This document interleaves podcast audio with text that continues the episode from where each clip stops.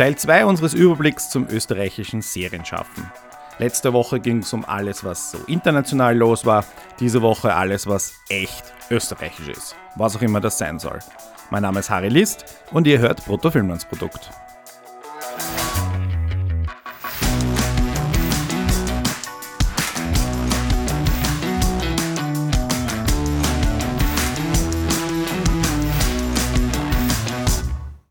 Es ist Tag 1 nach einem der dunkelsten Tage in der österreichischen Geschichte. Marcel Hirscher ist zurückgetreten, aber das Leben muss weitergehen. Und dabei helfen kann natürlich das Fernsehen oder, wie ich in meiner kurzen Zeit beim ORF gelernt habe, der Spruch, Hauptsache es flimmert, gilt auch hier.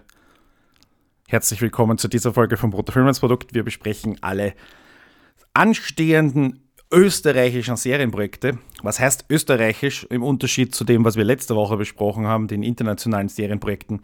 Da geht es jetzt hauptsächlich um Sachen, die unter Federführung der österreichischen Sender und da natürlich hauptsächlich des ORF produziert werden, zu einem Großteil aus Österreich heraus finanziert werden und natürlich auch zu einem Großteil in Österreich spielen und von Österreich handeln und mit Österreichern besetzt sind. Das ist so der, der Rahmen, in dem ich die Abgrenzung vorgenommen habe. Aber dabei ist zum Beispiel ein Fehler passiert, gleich ein kleines Erratum zu letzter Woche. Eine Klasse für sich, den habe ich äh, kognitiv der Ursula Wohlschlager zugeordnet, die in der internationalen Liste vorkam mit ihrem Projekt. Ähm, und der hätte aber eigentlich in diese Folge hineingehören müssen. Also es war wirklich echt so viel los, dass ich den Überblick verloren habe. Deswegen, ich stehe zu meinen Fehlern, aber ich meine, die Welt ist jetzt auch nicht untergegangen abgesehen von Marcel Hirschers Rücktritt. Ich habe wieder jede Menge Infos zu den erwähnten Serien für euch verlinkt. Ich möchte aber, äh, bevor ich loslege, eines vorausschicken, nämlich etwas sehr komisches, eine Spoilerwarnung für Serien, die noch gar nicht gelaufen sind, weil in diesen Presseaussendungen und in diesen Artikeln teilweise extreme äh, Handlungs- und, und äh, Charakterentwicklungen vorweggenommen werden. Ich war ich bin persönlich nicht sehr spoileranfällig, mir ist das eher wurscht, aber ich war dann doch ein bisschen schockiert, unter Anführungszeichen zu lesen, was bei schnell ermittelt mit unseren Hauptcharakteren passieren wird, in welcher Rolle innerhalb der Polizei sich, wie sie sich wiederfinden werden. Ich meine, wir haben Angelika Schnells Entwicklung von einer Kriminalbeamtin zu einer Sonderermittlerin zu einer, ja, sie hat eben so verschiedene Rollen innerhalb der Polizeihierarchie bekleidet und die letzte Staffel, die sechste Staffel, hat doch mit einem ordentlichen Cliffhanger geendet. Und die Frage ist halt jetzt, was passiert mit ihr und wie geht es mit ihr weiter? Speziell auf einer emotionalen Ebene, aber die ist natürlich verknüpft mit ihrer beruflichen Ebene. Jetzt äh, möchte ich ganz klar sagen, lest diese Artikel und diese Presseaussendungen nur, wenn euch das wirklich nichts ausmacht oder wenn ihr wisst, ihr habt es bis zum Ausstrahlungstermin schon wieder vergessen. Gerade bei Schnell ermittelt und mit der Serie möchte ich jetzt auch unseren Serienüberblick beginnen.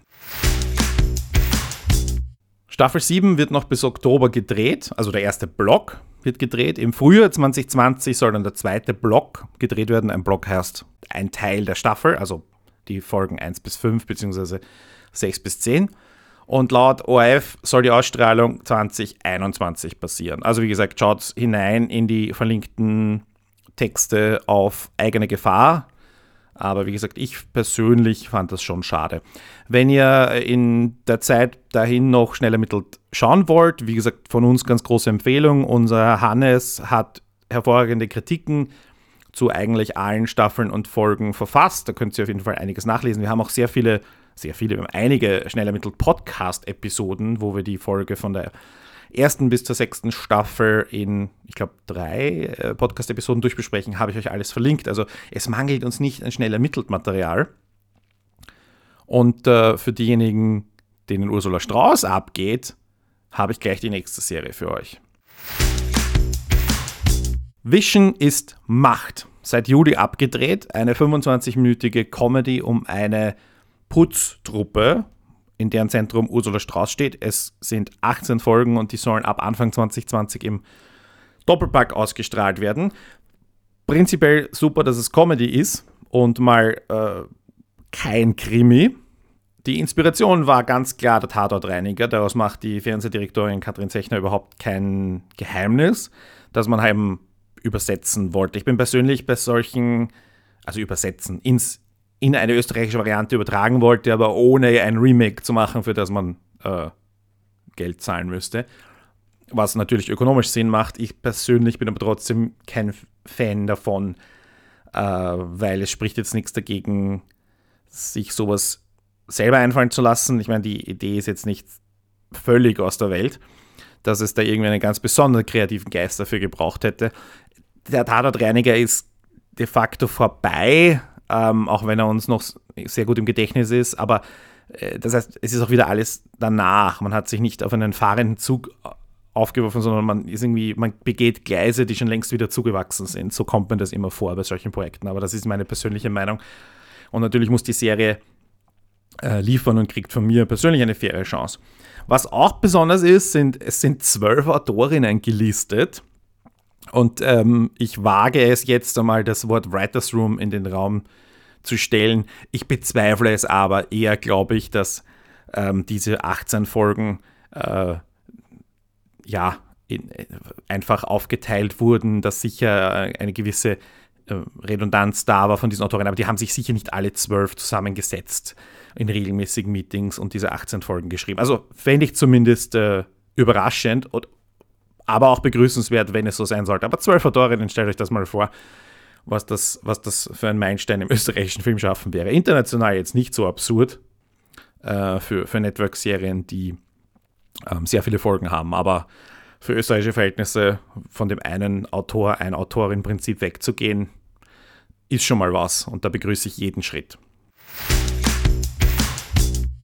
Bei uns besprochen Walking on Sunshine, die erste Staffel mit einem, äh, ihr könnt es in unseren Kritiken nachlesen, ehrlicherweise starken Abfall in der Qualität, wo die erste und die ersten zwei Folgen noch wirklich ähm, Hoffnung gegeben haben, ist das dann bis zur zehnten Folge meiner Ansicht nach komplett versandet. Podcast haben wir auch. Die Dreharbeiten laufen noch bis Ende Oktober. Ausstrahlung laut der kleinen Zeitung im Herbst 2020. Das ist also wieder eineinhalb Jahre nach der ersten Staffel. Das muss ich jetzt auch wieder nicht verstehen, wenn man zum Beispiel sagt, Walking on Sunshine war eine, eine, eine keine Ahnung, Winter-Frühlingsserie, so wie sie jetzt ausgestrahlt wurde im März, April, Mai. Äh, ich weiß jetzt nicht, warum man das eineinhalb Jahre aufschiebt und nicht einfach in einem Einjahresrhythmus macht. Das habe ich aber auch schon besprochen in meinem in meiner Kritik darüber, wie der ORF seine Serien plant. Und die Serie, die da am meisten drunter gelitten hat, ist die nächste. Vier Frauen und ein Todesfall. Erinnert sich noch jemand daran, dass es diese Serie gibt? Ich schon. Staffel 8 wird ab 1. Oktober immer dienstags im Hauptabend ausgestrahlt. Genau dort, wo es, wo es hingehört. Eine leichte Krimiserie, top besetzt. Und Warum ist das jetzt erwähnenswert? Weil die letzte Folge der siebten Staffel über viereinhalb Jahre her ist. Über 1600 Tage hat es gedauert, bis es eine Fortsetzung gibt. Die achte und auch die neunte Staffel sind schon längst abgedreht. Keine Ahnung, wann, wa warum das so ist. Es war 2015. Auch hier habe ich euch verlinkt. Eine Ausstrahlung der achten Staffel war vorgesehen für Herbst 2016. Also wir sind zumindest von diesem, von dem her drei Jahre später. Vom ursprünglich kommunizierten und geplanten Termin. Es ist echt unverständlich, warum man mit der Serie, mit den, mit den mit dem Talent, das da dranhängt, so umgeht. Ich meine, Uli Bre hat in diesen äh, viereinhalb Jahren vier, vier Staffeln oder fünf Staffeln Vorstadtweiber geschrieben. Also der wurde irgendwie beschäftigt und auch die anderen Schauspielerinnen haben andere Sachen gemacht. Aber wenn man das ernst nimmt wenn man's, und wenn man auf seine Serien Wert legt, und ich meine, wenn man schon mal in der achten und neunten Staffel ist, dann, dann heißt das ja auch was. Nicht nur, dass die Serie erfolgreich war, sondern dass man auch wirklich als, als Sender hinter der Serie steht. Und dann geht man so damit um. Ich verstehe das überhaupt nicht und ich kritisiere das und kritisiere das immer wieder. Das, ich verstehe das einfach nicht. Und jeder, der irgendeine Art von Erklärung hat, bitte her damit. Vielleicht muss man an der Stelle mal sagen, dass jetzt schon wieder eine, wie soll ich sagen, eine Art Relaunch von ORF1 äh, angestanden ist. Es hat sich nicht nur, dass wieder das Logo mit einem Einser da ist, sondern äh, die, die, die neue Channel Manager Struktur äh, und die neue Channel Managerin haben ja einiges zu tun und ich bin mir sicher, das Programm ist nur eine Baustelle, an der sie zu arbeiten haben und dieses mehr eigene Identität, was sie immer wieder betonen und so weiter. Aber ich habe das Gefühl, der ORF1 ist ständig im Umbruch und ähm, ja, dann ist jetzt wieder eine Wahl, dann werden wieder Stiftungsräte neu besetzt, vielleicht gibt es einen neuen Generaldirektor, der wieder neue andere Direktoren reinbringt und so weiter. Es, das ist alles so unsicher und ich verstehe trotzdem nicht, warum diese Serien so drunter leiden, vor allem weil die halt einfach auf Lager liegen und nicht besser werden. Also das ist nicht wie Rindfleisch, das gut abgehangen werden muss. Ja. So, genug davon. Gehen wir zur nächsten Serie. Ich habe es ja schon erwähnt, die Vorstadtweiber. Staffel 4 startet am 16. September, immer montags zum gewohnten Sendeplatz um 20.15 Uhr. Es gibt jede Menge Cast-Rotation. Gerti Drassel ist jetzt leider aus meiner Sicht endgültig nicht mehr dabei, nachdem sie in der zweiten Hälfte der dritten Staffel schon nur mehr so über Skype vorkam. Eine, wenn es euch interessiert, eine Liste von alten und neuen Namen findet ihr im ersten äh, Link, den ich euch angehängt habe. Vorsichtig mit dem zweiten Link, weil die fünfte Staffel wird auch schon gedreht und das ist natürlich, da gibt es natürlich wieder neue Gesichter und Leute, die nicht mehr dabei sind und so weiter. Da könnte es also Spoiler auch hier, also über diese Ebene Spoiler geben. Man berichtet einfach von den Dreharbeiten zur fünften Staffel und wer alle dabei ist ähm, oder wer alle nicht mehr dabei ist. Ähm, auch interessant ist ein Interview mit Jürgen Maurer, im, ein, ein Podcast mit Jürgen Maurer als Gast vom Standard, Serienlife Podcast, den verlinke ich euch auch, der redet auch ein bisschen über die Vorstadtweiber. Schaut euch das an, äh, schaut euch das an, ja, schaut es euch an sowieso, hört es euch an, den, den verlinkten Podcast und äh, ich persönlich plane auch Kritiken zu machen. Ich bin mir noch nicht hundertprozentig sicher, ob ich es sch äh, schaffe, ähm, habe es aber vor. Und die ersten zwei Folgen der vierten Staffel habe ich auch schon gesehen. Also zu denen ähm, sollte ich das wohl auch zeitlich hinkriegen. Dann haben wir beim ORF noch ein einziges Ding offen, nämlich den Cop Stories Abschlussfilm wo zum Teufel bleibt der? Nein, es ist ein Weihnachtsfilm und hoffentlich, hoffentlich, hoffentlich wird der zu Weihnachten ausgestrahlt. Cop Stories ist ja hier unsere äh, Hausserie, wenn man so will, unsere Lieblingsserie, der wir wirklich sehr viel Aufmerksamkeit gewidmet haben. Der Hannes schreibt her äh, hervorragende Kritiken, wir haben äh, Texte rundherum, wir haben ähm, äh, zwei Podcast-Folgen mit ähm, zum einen Serge Falk, der eine der Hauptrollen innehat, als auch mit Bernhard Natschläger, der der zuständige Redakteur ist. Also Cop Stories ist bei uns wirklich, wirklich ein, ein, ein, ein Liebkind der Redaktion, wenn man so will. Und wo bleibt dieser verdammte Weihnachtsfilm? Ja, das ist jetzt auch schon wieder ewig her, dass der abgedreht ist und Cop Stories wird, ja, mit Cop Stories wird es dann nicht weitergehen, aber es gibt eben noch ein, eine Fortsetzung und einen hoffentlich auch gelungenen Abschluss.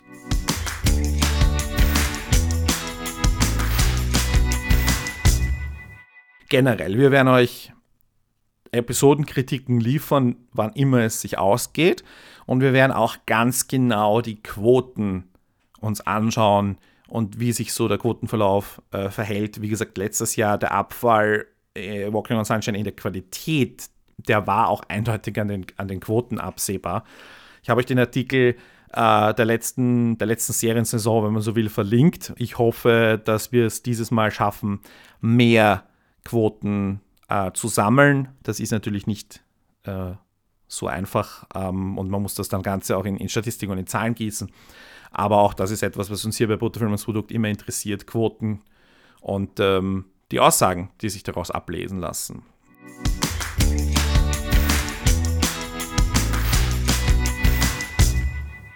Schauen wir mal, was die Privatsender so machen. Das waren ja jetzt alles ORF-Serien. Und bei den Privatsendern tut sich nicht ganz so viel, aber es tut sich etwas. Mayberger mochten wir die erste Staffel. Servus TV-Serie, die zweite oder dritte, die zweite Servus TV-Serie äh, nach äh, Trakehner Blut, Gestüt Hochstetten in Deutschland.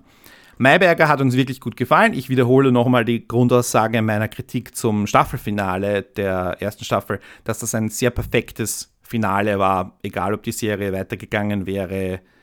Ähm, ich muss das wirklich nochmal betonen, Servus TV hat da echt was Gutes abgeliefert. Und deswegen freuen wir uns extrem auf die zweite Staffel. Ganz sicher wird es Episodenkritiken geben. Und ähm, ja, äh, ich empfehle auch, schaut euch die alten Folgen noch an. Ich glaube, auf der Servus TV-Seite sollten die verfügbar sein.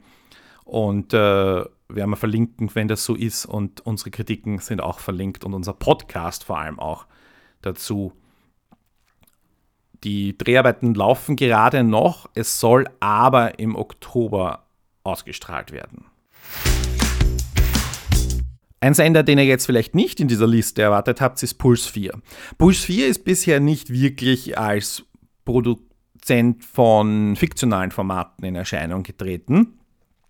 Sie haben, glaube ich, zwei äh, romantische Komödien in Koproduktion mit Sat1 gemacht, beide mit Miriam Weichselbraun in der Hauptrolle. Ich habe, glaube ich, einen davon gesehen. Naja, Sat1-Filme halt. Ist ein ist eine Marke. und genau so waren diese Filme. Das ist jetzt weder Kritik noch sonstiges. Das ist einfach so. Und Puls 4 hat aber zum Beispiel gerade einen Nachrichtensender aus der Taufe gehoben und damit quasi einen vierten Sender gestartet. Und es wäre jetzt nicht so, dass, dass, dass ihnen Programmfläche fehlen würde, wo sie eventuell fiktionale Formate abspielen könnten. Aber natürlich sind fiktionale Formate teuer. Aber, und das ist das Schöne, sie probieren es. Das Ding heißt Prost Mortem. Und es ist ein Krimi-Kammerspiel in einem Beisel. Das Ganze soll voraussichtlich vier Folgen haben. Allerdings ist das auch noch nicht fix. Also es ist dann wahrscheinlich auch noch möglich, dass man es vielleicht in zwei Filme zusammenschneidet oder vielleicht nur einen lang, langen Film. Also die Definition von was ist Serie wird hier schon wieder äh, strapaziert. Das haben wir zuletzt in unserem Podcast zum Hörspiel Fake News Blues diskutiert, was eigentlich eine Serie ist. Und ich empfehle auch immer wieder den Text von meinem lieben Kollegen und Podcastfreund äh, Jens Meyer, der damals bei unserem gemeinsamen Projekt Fortsetzung.tv einen Text mit dem präzisen Namen drei bis vier Folgen machen noch keine Serie verfasst hat. Und der heute noch Gültigkeit hat, auch wenn die Beispiele darin vielleicht nicht mehr die neuesten sind. Das war schon 2013. Wo ist das lang her? Aber der Text ist wichtig und gut. Die Serie wird mit äh, 13th Street, dem, also deutscher Pay-TV-Sender für diejenigen, die das noch nie gehört haben, der sich eher so im Krimi-Thriller, äh, aufhält. Co-produziert Michael Podogil, den ich aus einem früheren Leben kenne, liebe Grüße, äh, führt Regie. Simon Schwarz spielt mit und ich muss ehrlich sagen, ich habe jetzt leider den Rest vom Cast nicht parat. Tut mir leid, aber in den verlinkten äh, Artikeln findet ihr Informationen. Wie gesagt, das Ganze soll in einem Beisel spielen und ich persönlich bin eigentlich ein Freund von Kammerspielen. Lange Rede, kurzer Sinn. Super, dass die Privatsender was machen. Ich wünschte mir halt, es wäre ein bisschen mehr möglich. Im Puls 4 Sat 1 Pro 7 Konzern gibt es auch noch andere Abspielflächen, nämlich zum Beispiel die App Zappen. Und für Zappen gibt es auch die Idee, eigene Streaming, äh, fiktionale Streaming-Formate anzubieten. Äh, jetzt hat der äh, Puls 4-Chef Breitenecker im Horizont-Interview gesagt, äh, das geht sich halt finanziell in Österreich ohne Rundfunkgebühren nicht aus und man spitzt halt auf Koproduktionen mit Deutschland und mit den deutschen Sendern. Aber sobald es da irgendwelche Neuigkeiten gibt, was ob es auch eben österreichische Streaming-Serien gibt, dann erfahrt ihr das bei Bruttofilmlandsprodukt. In einem letzten Blog will ich wieder zum ORF zurückkehren und dort findet auch auf ähm, anderer Ebene eine Art von seriellem Erzählen statt, das euch wahrscheinlich bekannt, aber nicht notwendigerweise bewusst ist, dass das so auch unter serielles Erzählen zu subsumieren, unterzuordnen wäre. Da wäre zum einen der Tatort, der immer mit den gleichen Ermittlern und mit hin und wieder Rückgriffen auf alte Folgen äh, auf, und auf, auf, auf Vorgeschichten eine, eine minimale Dosis von seriellem Erzählen enthält. Der Tatort geht weiter, keine Sorge. Aber es gibt neben dem Tatort noch viele andere Krimi-Filme, also ich sage es ganz bewusst, 90-minütige Filme, die als Filme konzipiert sind, die abgeschlossene Handlungen erzählen, wo aber trotzdem auch ein, ein Augenmerk auf eine, eine, einen übergeordneten Handlungsbogen gelegt wird. In manchen ist das ein bisschen mehr, in manchen ein bisschen weniger. Da hätten wir zum Beispiel die Landkrimis. In den Landkrimis ist es nicht in jedem Bundesland so, aber in einigen Bundesländern gibt es gleichbleibende Ermittlerduos.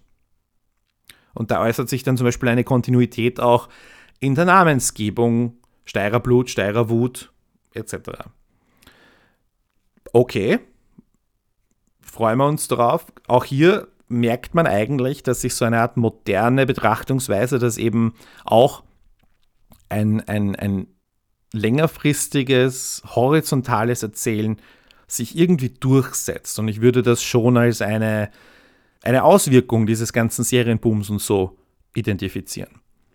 Ein anderes Projekt ist Blind ermittelt. Da gibt es eine Kritik von mir zum ersten Film, der, der gar nicht so schlecht war, aber auch seine Probleme hatte. Da wird es zwei weitere Teile geben. Genauso wie von Denstein und Schwarz. Das ist eine Anwaltsserie, die aber trotzdem auch eher im Krimi-Bereich äh, sich ansiedelt. Beide sind eher so Vehikel für Schauspielerinnen, die von den Vorstadtweibern her extrem bekannt geworden sind. Man darf ja nicht vergessen, das sind alles etablierte Theaterschauspielerinnen, aber im Theater erreichen sie natürlich nur eine begrenzte Anzahl pro Abend. Aber sobald sie im Fernsehen sind, nicht, nicht so bald, aber manchmal kann das Fernsehen einen extremen Popularitätspush bewirken. Wenn dieser eintritt, sollte der ORF idealerweise diese Talente auch bei sich halten und dann eben ihnen vielleicht eigene Reihen anvertrauen. Und das ist bei Blind ermittelt mit Philipp Hochmeier und bei Denstein und Schwarz mit zur einen Hälfte Martina eben passiert. Beide aus den Vorstadtweibern. Habe ich euch jetzt gespoilert, dass die vielleicht, also nicht mehr dabei sind bei den Vorstadtweibern? Egal. So kann es passieren. Hä? Nein, natürlich haben die auch noch Zeit, Vorstadtweiber zu drehen. Ich habe jetzt ehrlich gesagt überhaupt keine Ahnung, was mit denen in der fünften Staffel passiert. Also ich habe die Berichterstattung über die fünfte Staffel nämlich wirklich nicht gelesen. Ähm, ich finde es gut, dass es hier im ORF irgendeine Art von Talent Development oder so also Talententwicklung gibt. Ist das Absicht? Ist das geplant? Gibt es da einen jemanden im Hintergrund, der das bewusst macht? Ich weiß es nicht. Ich wünsche, dass es so ist. Zwei weitere Projekte, die äh, eigentlich auch Landkrimis hätten sein können, sind die Toten vom Bodensee und die Toten von Salzburg. Fallen aber nicht unter Landkrimis, weil sie werden in Koproduktion mit dem ZDF produziert und sie äh, erhalten jeweils weitere Teile. Die Toten vom Bodensee, äh, der zehnte und elfte Teil, sind wir schon, ist bestätigt. Der neunte Teil wird äh, im Oktober ausgestrahlt, wenn ich mich nicht irre, oder Ende September. Habe ich euch verlinkt. Die Toten von Salzburg ähm, sind fünf, Teil 5 und 6, wenn ich mich nicht irre, äh, in Auftrag gegeben worden. Und zum Abschluss möchte ich noch über eine Reihe reden, die mir persönlich sehr gut gefällt. Die Spuren des Bösen. Wir hatten erst vor kurzem die Ausstrahlung der achten Folge, die Spuren des Bösen. Auch hier ein bisschen merkwürdig. Folge 7 zum Beispiel, Folge 7, Film 7, ähm, wurde auch irgendwie sehr merkwürdig zuerst im ZDF ausgestrahlt, dann hat es ewig gedauert, bis der im ORF zu sehen war. Das war alles ein bisschen merkwürdig, aber egal. Spuren des Bösen bekommt einen neunten Film. Ich muss ganz ehrlich sagen, mir gefällt das serielle Erzählen da drinnen sehr. Ich bin mir nicht ganz sicher, ob Martin Ambrosch, von, der Autor, von Anfang an darauf Wert gelegt hat, ähm, dass die Figuren, äh, wie soll ich sagen, dass die Figuren äh, sich so entwickeln und so auch wieder Bezug nehmen auf frühere Fälle und dass Personen ähm, wie gesagt, ich will jetzt da nichts spoilern. Äh, aber auch dazu sagt zum Beispiel Jürgen Maurer, der eine der Nebenfiguren in, in Spuren, eine der wichtigen Nebenfiguren in Spuren des Bösen ist, im Podcast einiges. Was ich wiederum ein bisschen verräterisch finde, wo es eventuell sein könnte, dass Martin Ambrosch einfach wirklich nur jeden Film dann individuell geschrieben hat und einfach sehr gut ähm, das nächste Kapitel erfunden hat, aber eben äh, schrittweise und nicht in einem geplanten Form. Ich weiß nicht, was stimmt. Ich finde da jetzt in diesen Aussagen zwischen den Zeilen, ich, das, mir macht das total Spaß. Ich weiß schon, dass das vielleicht ein bisschen zu viel ist für manche. Damit höre ich auch eh schon auf. Ich will nur sagen, Spuren des Bösen ist, hat natürlich auch seine amerikanischen und deutschen Vorbilder, keine Frage. Ähm, ist auch jetzt nicht außergewöhnlich, aber es ist auf jeden Fall sehr gut. Mir persönlich gefällt es einfach besser als viele andere. Ich kann es nicht erklären, warum. Äh, ist es der Ton? Ist es Andreas Prochaska, der Regie führt? Ich weiß es nicht. Und hier liegt halt auch die Krux. Wie viel Zeit hat Andreas Prochaska? Ihr, er, ihr habt gehört, ich habe ihn in der letzten Folge mehrmals erwähnt, der hat, ist auch international immer gefragter. Ähm, wird er das weitermachen? Wenn das jemand anderer übernimmt, kann der oder die das in der gleichen Qualität weitermachen. Das Spannende ist halt, wie in diesem seriellen Erzählen äh, über Filme, wie das stattfindet und wie äh, ja, wie sich das auch in denen immer weiter durchsetzt. Und wie gesagt, vielleicht wissen die Tatort-Profis unter euch da mehr Bescheid, wie das zum Beispiel im Tatort sich verhält. Das weiß ich ehrlich gesagt überhaupt nicht.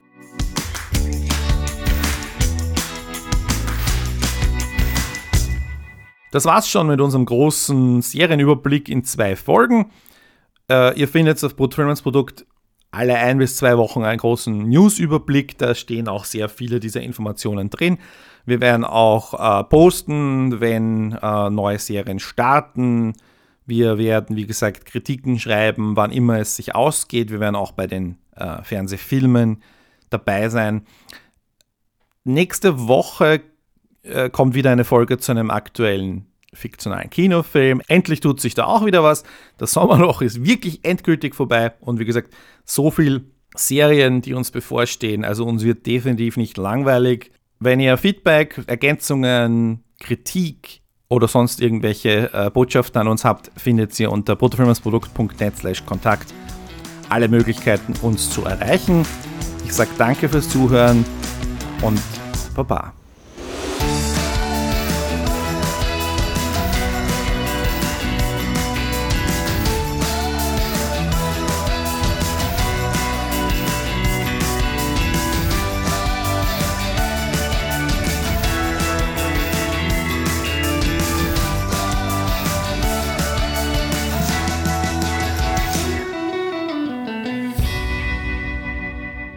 bruttofilmlandsprodukt.net